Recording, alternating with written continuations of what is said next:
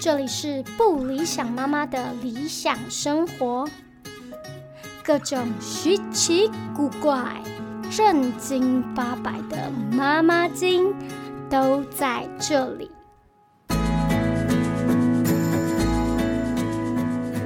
Hello，大家好，欢迎收听不理想妈妈的理想生活，我是不理想妈妈本人。恭喜大家迎来了久违的降二级了，大家都可以去外面走一走啊，去自己喜欢的地方。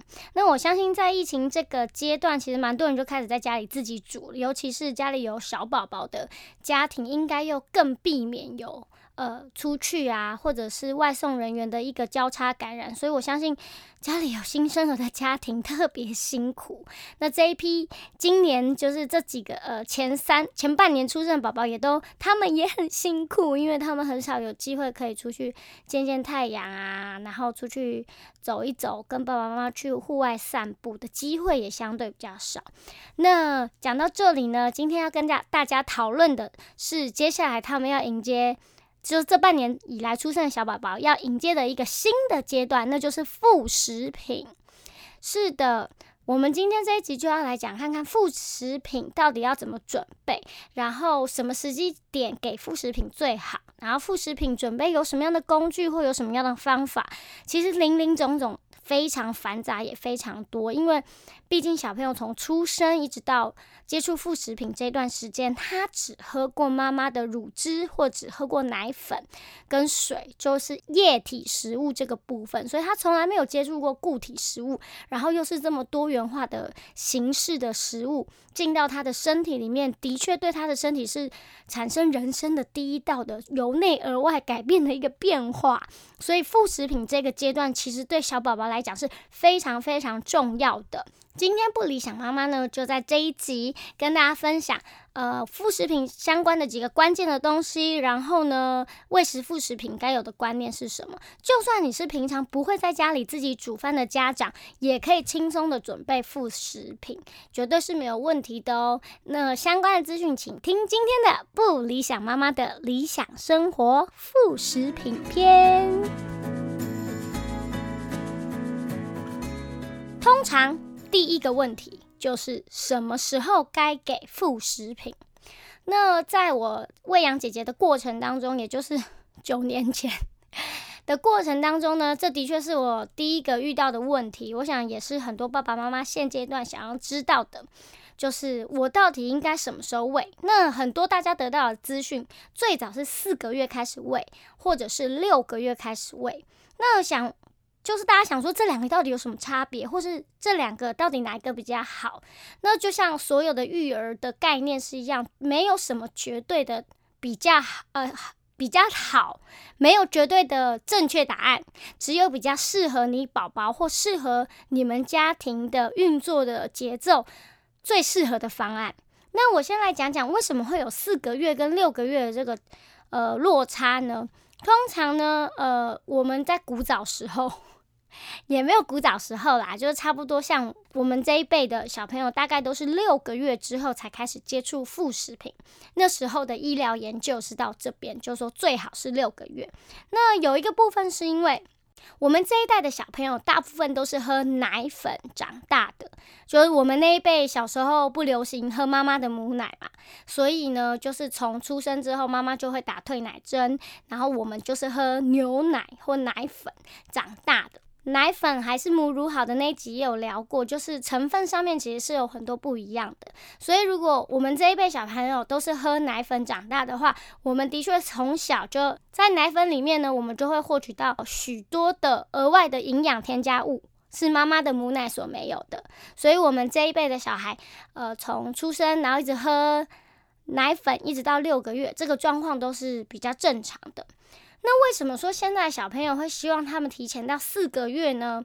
呃，是因为第一个就是我讲的，现在盛行喂喂不喂母乳，那母乳的成分单纯许多，所以它就没有那么多额外的营养添加物。所谓的营养添加物，这个我们在之前的集数也有提到过嘛，就是它虽然是添加物，但它又是营养的。那这个观念上面很吊诡，那大家可以返回去听母乳跟奶粉的那一集。好，那这个先今天我们要讲的是副食品。那母乳的成分相对单纯，它只有水跟脂肪。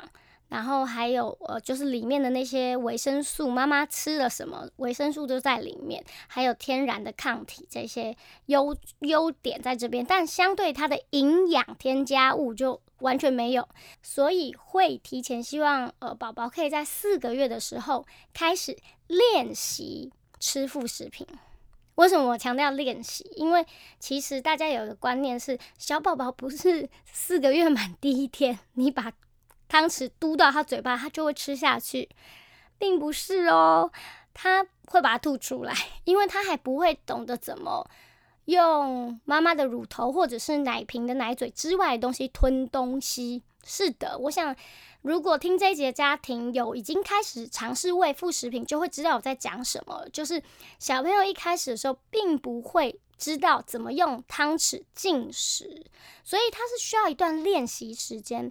那所以我们觉得四个月比较好的原因，是因为他有一段前置的练习时间。可能有的小朋友很快，他一个礼拜就学会吃了。那有的小朋友可能对呃味觉比较敏感，或者是他比较不喜欢尝试新事物的小宝宝，他可能就会吃的。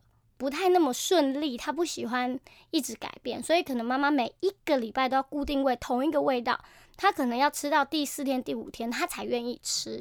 所以他是有一个经过一个学习吞咽的过程。那你从四个月开始学，保守估计的话，一个月甚至是一个半月，所以他五个月大，快六个月的时候，他才真正的可以把所谓副食品的营养吃到他的肚子里面。在他练习的这段时间，他大部分都是吐出来的。比如说，你准备你准准备五十 CC 的米汤，他可能 只吃进去十 CC 或是二十 CC，因为其他他都在练习吞咽的过程当中从他嘴巴里面跑出来，所以这是非常这是非常正常的。因此，他需要更多的练习时间。好，以上是针对就是练习吃东西的这件事情去看，四个月开始练习，然后将近快六个月的时候可以真正的进食这样的一个历程，去说明为什么四个月就可以开始喂。还有一个原因是因为医学也发达了嘛，所以经过很多小儿科的研究，世界各地的小儿科的研究，为什么提前到四个月的原因是他们研究发现。越早开始吃，这边所谓的越早开始吃，是指四个月跟六个月的小孩相比，吃副食品之后长大对食物的过敏的受耐性哪一个比较高？实验的结果是提早吃的小朋友受耐度比较高。因为这个研究的结果，然后反复有很多不同的小儿科的机机构就去研究，那所谓对过敏的食物受耐性比较高的意思，其实就是我们所谓的食物过敏。你早点开始喂食它，练习食物，它的肠道跟身体里面的发炎反应，它会很早就会先练习说，哦，这些东西要进到我的身体来。然后四个月到六个月的这个过程呢，多多少少，因为我说他吃的进去的很少嘛，他不会一下就吞很多或吃很多。所以在这些微量的食物跟身体肠道啊，还有免疫系统的接触方面，除了妈妈的奶汁或者是所谓的奶粉之外，他的身体也在四个月开始练习的这个过程当中，开始慢慢的去习惯跟平衡这些身体之外的食物，所以后来就会希望建议四个月就开始吃副食品。这个是健康医疗方面的建议。那我相信网络上有很多资讯，然后会点开这一集的家长，我相信你们也都 Google 过了，就是我刚刚讲的这一个部分。那我就大约的跟大家介绍说，这是从小儿科那边的观点，还有喂食练习的这个观点来看，是会建议四个月就可以开始吃。那有些家庭呢，就是会还是有很多自己的评估，或者是家庭观念上面的逻辑。他们觉得六个月开始吃比较保险或比较安全，所以就会六个月才开始吃。那当然就是我讲的没有对跟错，就是哪一种方式练习开始比较适合你们家的方方法或节奏。那你说你是隔代教养，都是阿公阿妈在教，那你一直坚持要阿公阿妈四个月就开始做副食品，那就有点强人所难嘛，对不对？所以我就说每个家庭的节奏跟观念不一样，就是以大家能够在生活里面落实的方式为主是最好的。那我们家的两个小朋友都是四个月就开始吃，原因就是因为我本人是一个。皮肤超级过敏的人，然后我老公是一个过呃鼻子呃就是所谓的呼吸系统超级容易过敏的人，所以我们家小孩很可怜，是集合了 集合过敏源的第二代。过敏 Junior 对，好，所以呢那时候我在查副食品的资讯的时候，我心里就觉得。嗯，那我带小孩去打预预防针的时候，就顺便问一下小儿科医师，如果他没有反对四个月开始喂食副食品的话，那我就决定要从四个月开始让他们练习。好，那除了从月龄来确认宝宝是不是适合吃开始吃副食品之外呢，还有几个关键的标杆，你可以去观察你的小朋友。第一个是他一定要能够挺挺挺的坐直。就是通常四个月应该是 OK 了，就是可以好好的坐着。那如果他还是偶尔会东晃西晃的话，你就帮他准备一张餐椅，或者是呃任何可以固定他，他可以好好坐的，比如说帮宝椅啊这些的，让他坐着，让他身体不会东晃西晃的。那当他可以这样直立的坐好，他就不会噎到，这时候他才可以开始正式的练习副食品。那还有另外一个指标呢，就是。大家一起吃东西，或是你在吃东西的时候，你的宝宝在旁边，他感觉也想要伸手拿你手上的东西来吃的时候，就表示他开始想要探索其他的可以吃的东西，除了奶奶之外，所以这也是一个指标。然后还有一个指标是流很多的口水，有没有？这就刚好 match 到台湾的习俗，到小朋友四个月的时候要修诺啊。通常小朋友到四个月的时候，的确就是口腔在积极的发育，会分泌非常多唾液，所以他们会无法控制的一直流口水。所以四个月的前后，你也可以观察他是不是口水流的特别多。其实这也是一个身体的发展到他可以吃，开始学会吃副食品的一个 sign，所以它也是一个呃可以看的标准。那大致上，我就是以这三个标准去评估小朋友他到底是不是准备好要吃副食品了呢？那爸爸妈妈也可以稍微观察一下，除了他的时间快要到可以吃副食品了，那你可以观察到他是不是可以，他的身体准备好了没有？可能四个月的时候你觉得这些他都还做不到，那但是到五个月的时候，或者是呃五个半月的时候，诶，他好像已经准备好了，他最近。都很想要吃大人或哥哥姐姐手上的东西的时候，也许这就是一个很好的准备副食品开始的时机哦。接下来要跟大家介绍一下，我要怎么开始呢？很慌张了，就是当大家开始准备要进入副食品阶段的时候，爸爸妈妈都很紧张，尤其是妈妈，因为以前。只要泡牛奶或者把奶掏出来就好了，但现在事情变得很复杂，对。但其实你也会发现，到快到四个月的时候，有些小朋友很早就开始厌奶了。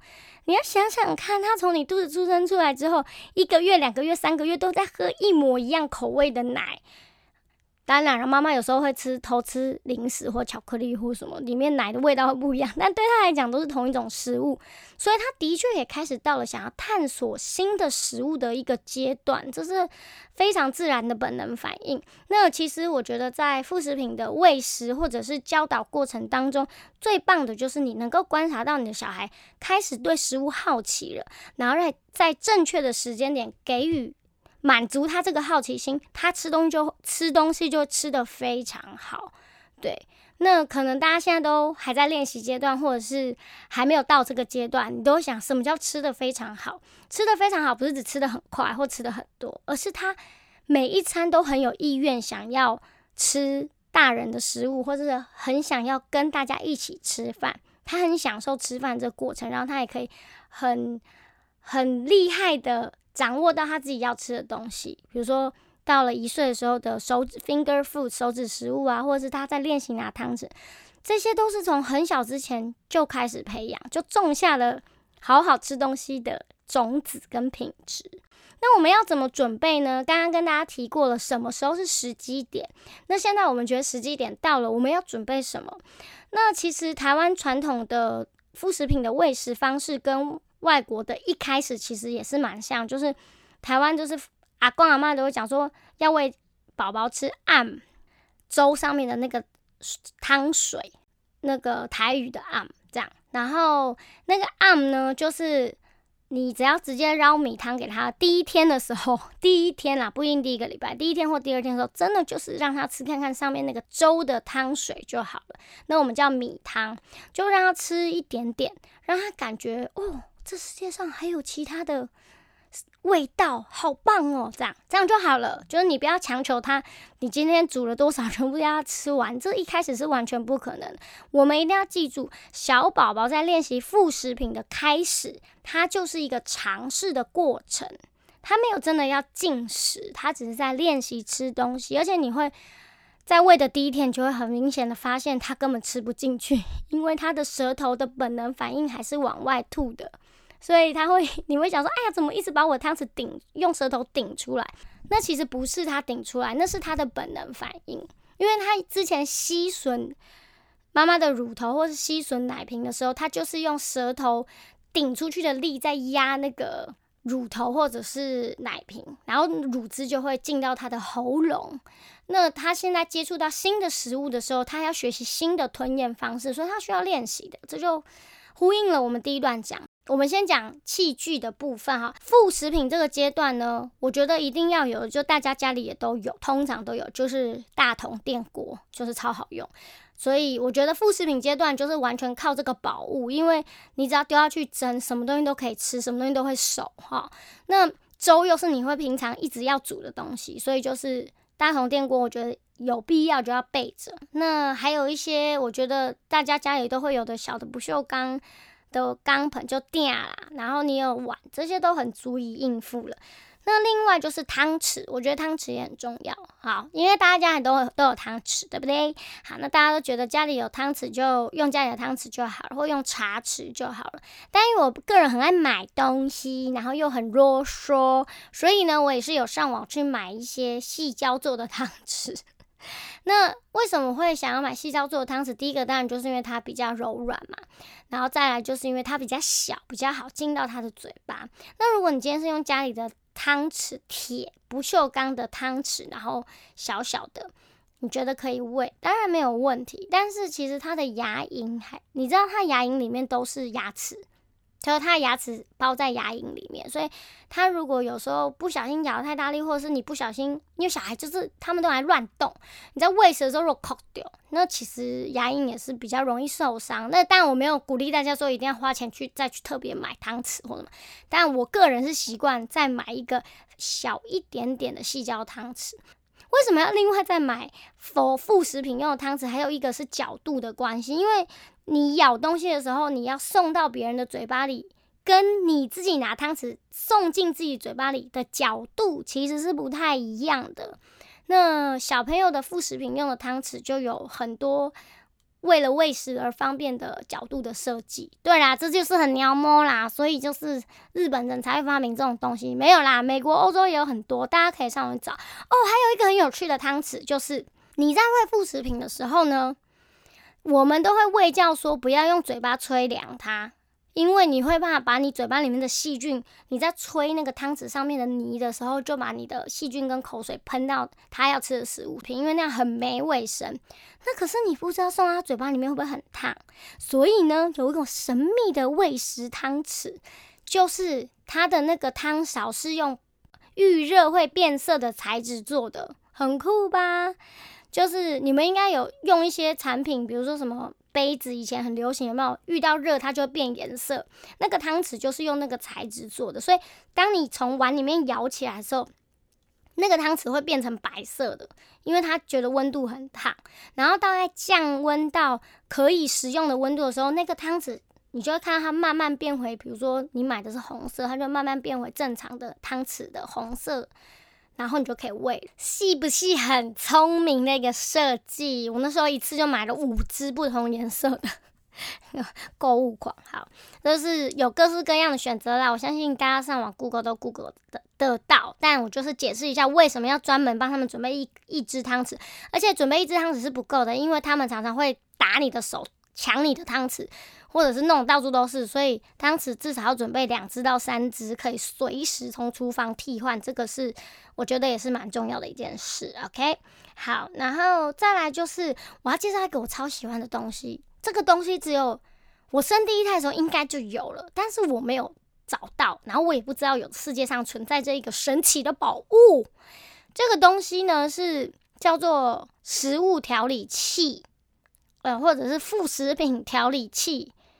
你可以上网 Google。然后我知道日本的两个厂商有在做一个，就是康比，一个是贝清，这两个牌子都有做，然后网上也都买得到。那个东西有多好用，我告诉你。就像我跟你讲的，这是一个人体实验的过程，所以在一开始的时候，你都要给他吃非常非常的少量，然后你不可能照着他副食品，他煮什么你就今天吃什么，而且你根本吃不完。你叫你自己本人一一个礼拜都吃南瓜，你有办法吗？南瓜那么大颗，对不对？好，所以他们发明了一个食副食品调理器，就是它很像一个塑胶的。便当盒，然后它有很多小零件，很像玩具，但里面有很多各式各样的东西，比如说筛子，然后里面有用那个不锈钢做成的不同大小的网格，要干嘛？比如说你今天南瓜蒸熟了，对不对？你就把它压在不同的格子的大小，它就滤出不同细致度的食物泥，是不是很棒？为什么我说很棒？是因为一开始真的很少量，少量到什么地步呢？少量到你买再高级的调理棒都没办法打成泥。用调理棒的逻辑就是，它很像在打果汁，只是反过来，你用手拿那个刀片的部分，所以你量很少的时候根本没办法打。然后你又想让你宝宝每一每天都吃新鲜的食物的话，你打的那个泥多到就是剩下你要自己吃，就是这样。就是你至少我看哦，我们家的我们家是用 Kenwood 的调理棒，然后它附的那个杯子，我看至少要两百 CC，它才有办法再加一点点水，才有办法打成泥。而且有很多食物并不是那么适合打成泥的，所以呢，我说这个日本设计的这种小的食物调理。器食物调理组合真的超方便的，大家可以去 Google，我也会在粉砖上面放照片跟大家说那个别是什么用的。我跟你讲，你有那一组之后，再也不用吃小孩副食品弄剩的东西了。你一开始会觉得 OK 没有关系，我也跟他吃这种原味的东西很健康。我跟你讲，吃了一个礼拜或两个礼拜的时候，你就会想，我这一切是在干嘛？我已经忙得要死了，然后每天想好好吃一个午餐或晚餐，还要吃他吃剩的东西，而且又没味道。好，所以我觉得这个小的食物调理器呢，很适合你。帮小朋友单纯，而且它很棒，就是花椰菜也可以用，果水果它也可以用，然后它附一只小鸭勺，它可以用，然后它给你的两个像塑胶小碗的东西，它下面都是有做突出物的，它是很适合刮成泥的，反正就是很万用，尤其是食物少的时候。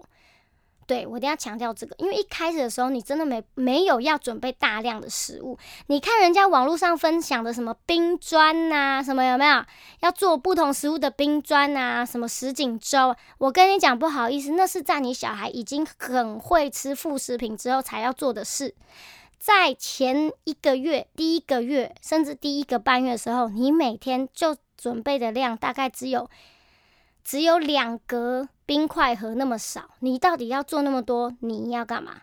不需要的，你只要需要，你只要这个器材，这个小的这个副食品调理的这个器材，你就可以当天就准备新鲜的东西给他吃，吃完就好。然后第二天再从冰箱拿出来，再拿去蒸，然后再再用新鲜的给他吃，这样就好了。因为真的是吃不完，我相信大人没有想要吃冰砖呐，因为你根本一开始不需要做冰砖。好，那我刚刚讲的就是我说的这些调理器或导泥器也可以，然后调理棒、电锅、汤匙，再来就是制冰盒。制冰盒就是我跟你讲的后期，大概小朋友吃了两个月之后，或者是一个半月之后，他很会吃的时候，他可以有一餐完全是吃副食品的时候，你才会需要冰制冰盒来做冰砖。好，这个是这个部分，然后后面会介绍怎么做。当然，网络上非常多的资讯。然后呢，推荐的书籍就是现在啊，也不止现在啦，已经红了很多年的小鱼妈妈的副食品。大家上去 Google 就会 Google 到这本书了。然后我第一胎的时候懵懵懂懂都是看网络上面的，但第二胎我就觉得真的是需要一本书在手边比较方便。我跟你讲，这本书的好处在哪里？是它除了有食谱之外，它帮你。把所有过敏源、低过敏源、中过敏源跟高过敏源的食物都帮你分门别类，也帮你把季节每一个季节台湾盛产的水果跟蔬菜也帮你分门别类，所以你可以找到当季你当季的食物吃是最健康又最营养又最便宜的，是不是很值得买？对。觉得这本书真的需要放在身边，很方便。小朋友睡午觉的时候随手翻翻也很好，或做到一半忘记了，你也可以翻过翻来看。这样，小雨妈妈的副食品，那它也有网站，大家也可以上去参考。好，那这是我刚刚讲说要准备的器具的部分。我再重复一次：小朋友吃饭的汤匙，然后捣泥器或是食物调理器，是小的哦，是手动的那种。然后再来是电动的调理棒。然后制冰盒还有电锅，这是我几个最关键需要用的器材，跟大家介绍。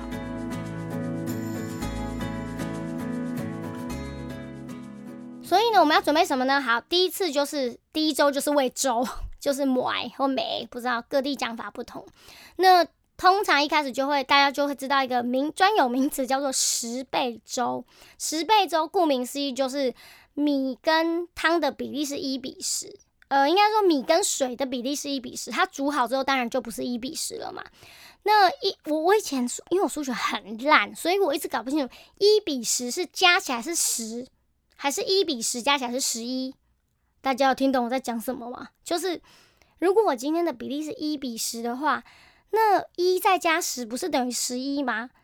对，其实是是十一没有错，就是你一一杯。一杯的米就要放十倍的水，可是你要记得哦，小朋友真的一开始的时候完全都是在练习，他没有要吃进去的意思，所以你第一次煮十倍粥的时候，千万不要煮过多。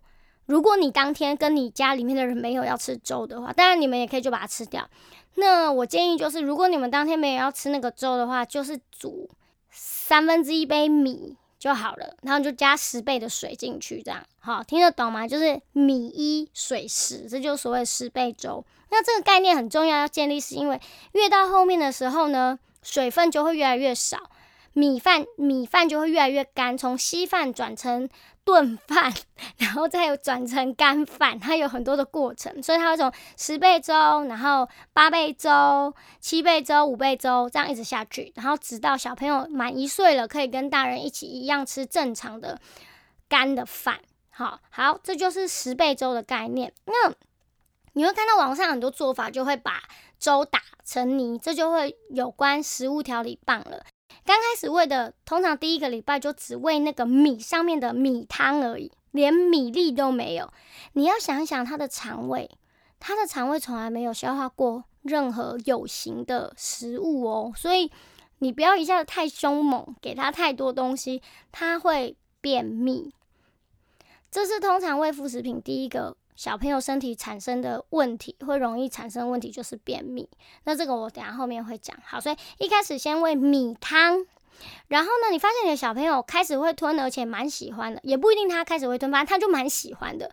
你可能三天过后或五天过后，你就可以拿你的食物调理棒，把十倍粥打成米糊。OK，就是。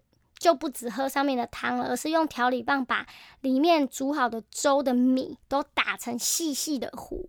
接下来你就可以喂一个礼拜。他如果很有兴趣，愿意一直吃啊，通常有的小朋友他已经吃了五天的暗了，然后就米汤了，然后你又再喂他五天的米糊，他如果觉得很厌世，他可能也不会吃，所以你就要。看状况去给予这样子好，所以这就是最一开始的时候的进程，从米汤一直到米糊，然后都是十倍粥哦。这是主食的部分。那当然啊，有小朋友可能在这阶段就过敏了。那就要很小心。那就是你可能就需要咨询的小儿科医生。通常米已经是不太会过敏的食物了，然后你可以先观察一下，他是不是真的因为米汤而过敏。那如果真的是因为米汤而过敏，怎么观察？就是你有给他的时候他就发作，没给他的时候他没发作嘛。所谓的这边跟大家解释一下。你在喂副食品的最终极的概念，就是他在做人体实验。副食品就是一个做人体实验的过程，所以你每次喂他新的东西，你就一整天都要很注意他有没有第一个拉肚子，第二个有没有过敏，然后第三个有没有一整天都哭闹不停的在胀气，哦，也有可能是便秘，就是会有这几个可能。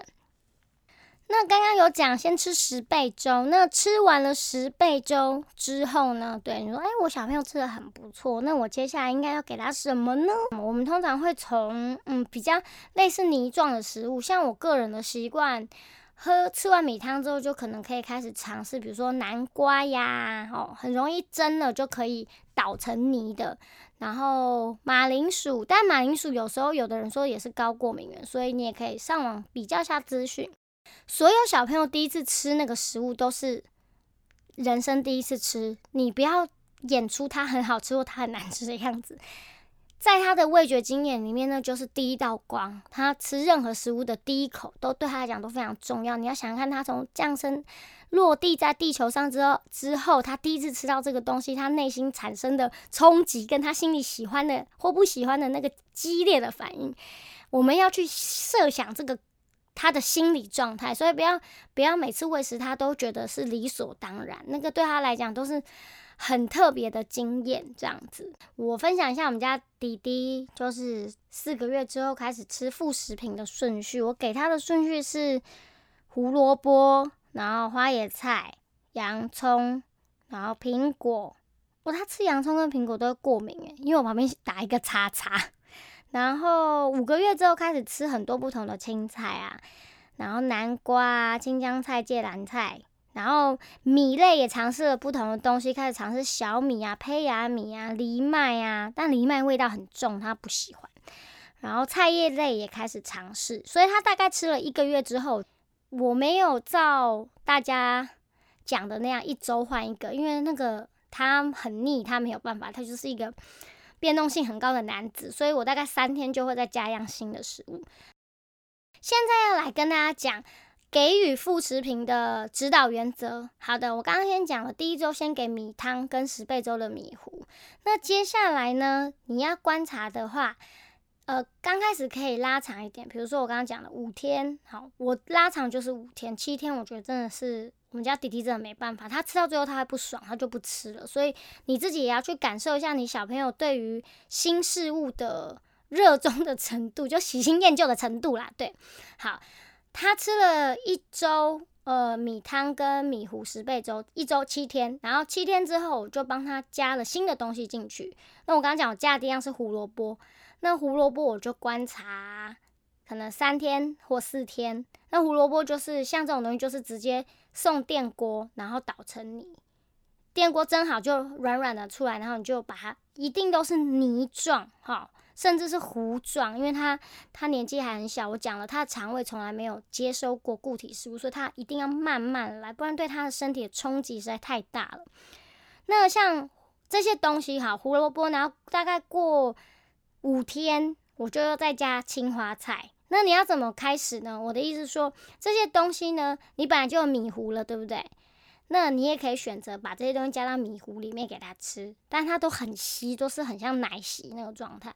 也有一个做法，就是只给他吃那个食物，比如说只吃胡萝卜，因为我跟你讲，呃，你刚开始的那一个月，它的主食还是奶奶。它的主食不是副食品，所以我就说它需要练习跟一个尝试的过程。所以我有时候会直接给他那个食物的原来的样子，比如说胡萝卜就是胡萝卜泥，好，或胡萝卜糊，会加一点点水，这样让它很很稀比较好，让它吞咽。所以你可以看你们家的状况。那像胡萝卜、南瓜啊、马铃薯啊，这些东西都是本来就很好弄成泥的。你要怎么处理呢？你一开始就是切片。然后丢冷藏或冷冻，他要吃的时候再拿出来蒸，蒸完直接用我刚刚讲那些调理器，直接把它捣烂，直接就送到他嘴巴，最干净、最新鲜。菜叶类，如果你想要尝试的话，的确是可以使用冰砖这个技法，不然你实在太难捣成泥了哈。所以像青江菜，你可以呃，就是穿烫两两颗。两两株青江菜，然后把它拿去用调理器把它捣成泥。那我的经验是，通常都要加水才有办法捣成像泥一样，哈，一定要捣得很细哦。在刚开始，就是刚开始喂的头两个月，一定要很注意这个部分。好，那我刚刚讲，你可以搭配你的原本的米粥，或者是你直接直接吃这个菜的原味这样。那通常小孩子吃到青菜，他第一个反应都是不太喜欢，因为菜本来就有菜味嘛，所以我通常就会可能，诶，我前一个礼拜有吃胡萝卜，那我第二个礼拜我就胡萝卜加青花菜，OK，这样就是一个搭配，又有甜甜的，然后又有菜菜的营养，那他就可以开始练习吃这个东西。好，那相关的很多。妈妈在网上分享，大家都可以去看。那我只是告诉你一下，原则上是这样处理啊。那通常我们都会希望六个月之后再吃肉类的蛋白质，也就是鱼跟肉哦。通常都是六个月之后再补充。那肉类的处理呢，呃，比较麻烦，因为肉类在生的时候并不适合捣成泥。通常我们都是先煮煮熟了、蒸熟了之后，再再把它进到调理机里面，把它捣成。肉泥这样子，那呃顺序上会希望是白肉优先，白肉比红肉先，也就是鸡肉。所以通常小朋友满六个月之后，第一口吃到的肉类或是鸡肉。然后鱼类的话呢，其实鱼类也蛮早，大家怕过敏，对不对？所以都不太敢太早给小朋友吃海鲜。但其实。反而肉类是比较容易引起过敏源的，大家可以上网去查相关的资讯啦。那这都是我自己一些经验分享，跟看书，还有我家里面小朋友吃下来的状况。那鱼的话，也是建议白肉先，再红肉。那白肉的话，像现在啊，很我我儿子第一个吃的肉类就是鲷鱼，其实就是无锅鱼。那现在很多。像全联，他们都有卖那个冷冻鲷鱼片，哇，超方便！你根本就不用处理那个鱼，你买那个切好的鲷鱼片回来放冷冻库，他要吃，他当天要吃，你拿出来冲一下水，退冰一片就好，直接丢电锅蒸起来，分量刚刚好。好，所以其实现在很多很方便的方式啦。好，那肉类就先这样带过。那水果还有个原则，大家会，我之前在。喂养姐姐的时候啊，在弄副食品的时候，就看到人家写水果都要蒸熟才可以给宝宝吃，我说超傻眼，我想说那也太难吃了吧，我才不要吃蒸熟的水果嘞，有事吗？但后来我发现好像是有某些种类，比如说人家说梨子、水梨比较寒或什么的，就会想说蒸熟，我们也吃那个那个什么冰糖炖雪梨嘛，可能是那个口感，但我就觉得水果蒸熟很恶心，所以。姐姐第一胎的时候，我真的是经验经验没有那么充足，又没有人可以问，所以她第一次吃苹果的时候，真的是蒸熟的，而且蒸熟比较容易捣烂嘛，所以就想说，嗯，这样应该是 OK。对，但但我自己本人到弟弟的时候，尤其他那时候开始吃副食品的时候，已经进入夏天了，就很热，所以你想看西瓜蒸熟怎么吃啊？但是没有人会给宝太早给宝宝吃西瓜，因为它也很寒，怕会拉肚子。但我们家迪好像也是六个月就吃西瓜了。对我记得在夏至的那一天吃的第一口西瓜，整个是飞上天的表情，超好笑。那天我看到照片回顾，快要笑死了。所以我们一定要记得，小宝宝吃的第一口食物，真的是他人生的第一道每一个食物的不同的颜色的光芒。哦，所以大家不要，也不要自己偏食不敢吃东西就不喂他，就都要吃一点点，一点点。